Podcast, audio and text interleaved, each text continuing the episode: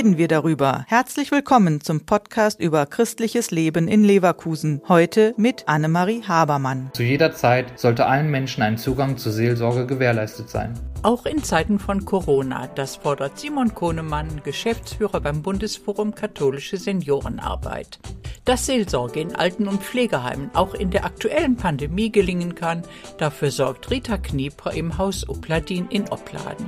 Sie arbeitet dort in der psychosozialen und seelsorgerischen Begleitung. Rita Knieper bietet regelmäßig Andachten in Kleingruppen an. Singen ist dabei verboten, aber wir lassen aber die Lieder abspielen und ich sehe, wie alle die Lippen bewegen und dabei sind. Das sind vertraute Töne, vertraute Worte, die auch Erinnerungen wecken.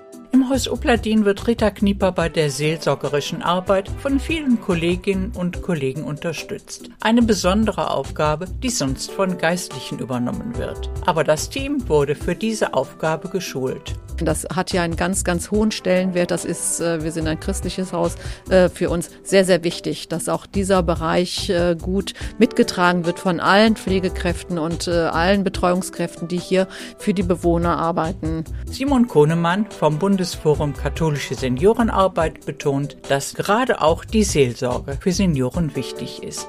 Neben dem Schutz der Gesundheit darf eine seelische und psychische Belastung einfach nicht aus dem Blick geraten. Und daran arbeiten Rita Knieper und ihre Kolleginnen und Kollegen vom Haus Upladin. Die Bewohner sollen von der Pandemie geschützt werden, aber trotzdem seelsorgerisch begleitet werden.